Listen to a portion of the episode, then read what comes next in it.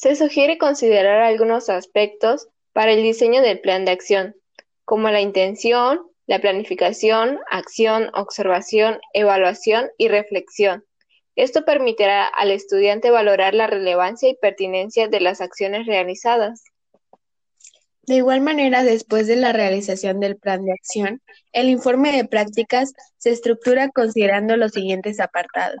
En primer lugar, la carátula, posteriormente el índice, después la introducción, el desarrollo, reflexión, evaluación de la propuesta de mejora, las conclusiones y recomendaciones, las referencias y por último los anexos.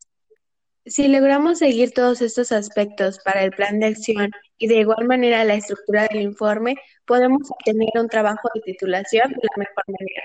Así concluimos nuestro podcast esperando que les sea de ayuda para elaborar su trabajo de titulación.